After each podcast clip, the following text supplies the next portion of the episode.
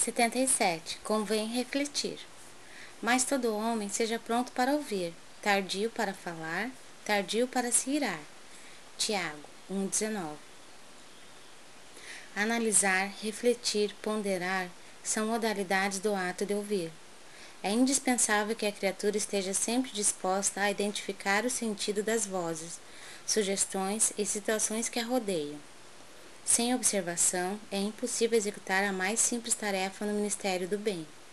Somente após ouvir com atenção pode o homem falar de modo edificante na estrada evolutiva.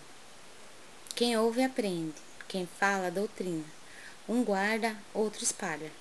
Só aquele que guarda, na boa experiência, espalha com êxito. O conselho do apóstolo é, portanto, de morredora oportunidade. E forçoso é convir que, se o homem deve ser pronto nas observações e comedido nas palavras, deve ser tardio em irar-se.